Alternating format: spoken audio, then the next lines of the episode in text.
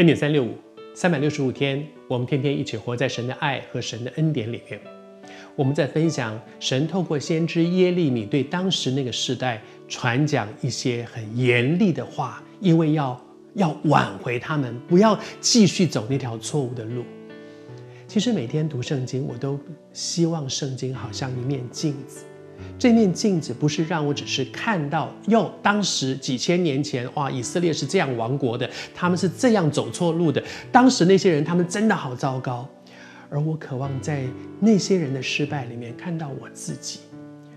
我和你分享 N 点三六五，我也真的很渴望上帝能够透过圣经，让我们都能够在那里面看到自己。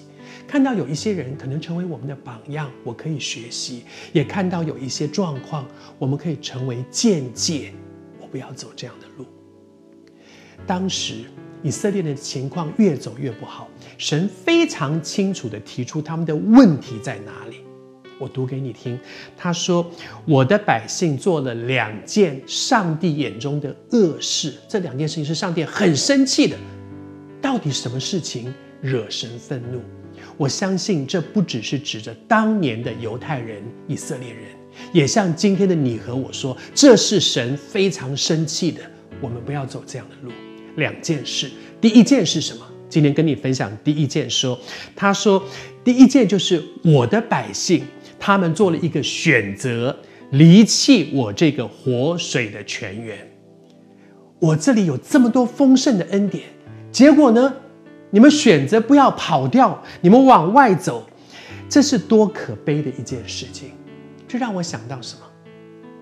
新约的时候，耶稣讲过的一个比喻：浪子在爸爸的家里，爸爸有那么多的丰盛，他们过得那么好的日子，爸爸那么爱他们，爸爸所有的一切的丰盛都给孩子，但是浪子选择我要出去，我要走我自己的路。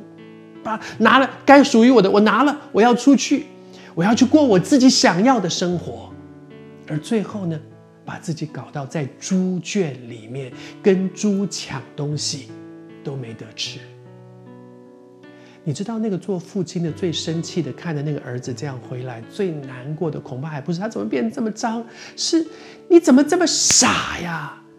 你怎么会？放的这么好的恩典，你不要，你要自己去走自己的路。结果你看看，你把自己搞成什么样子？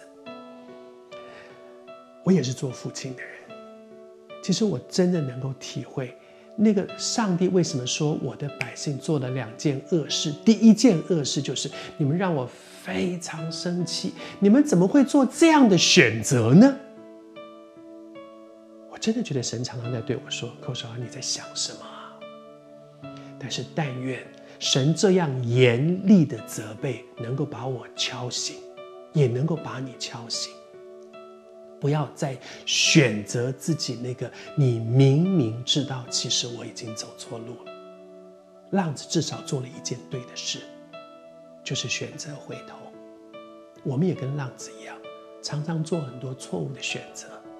但是我们可不可以也跟浪子一样，至少后来做了一个对的选择，选择回头，回家，回到天父的爱里。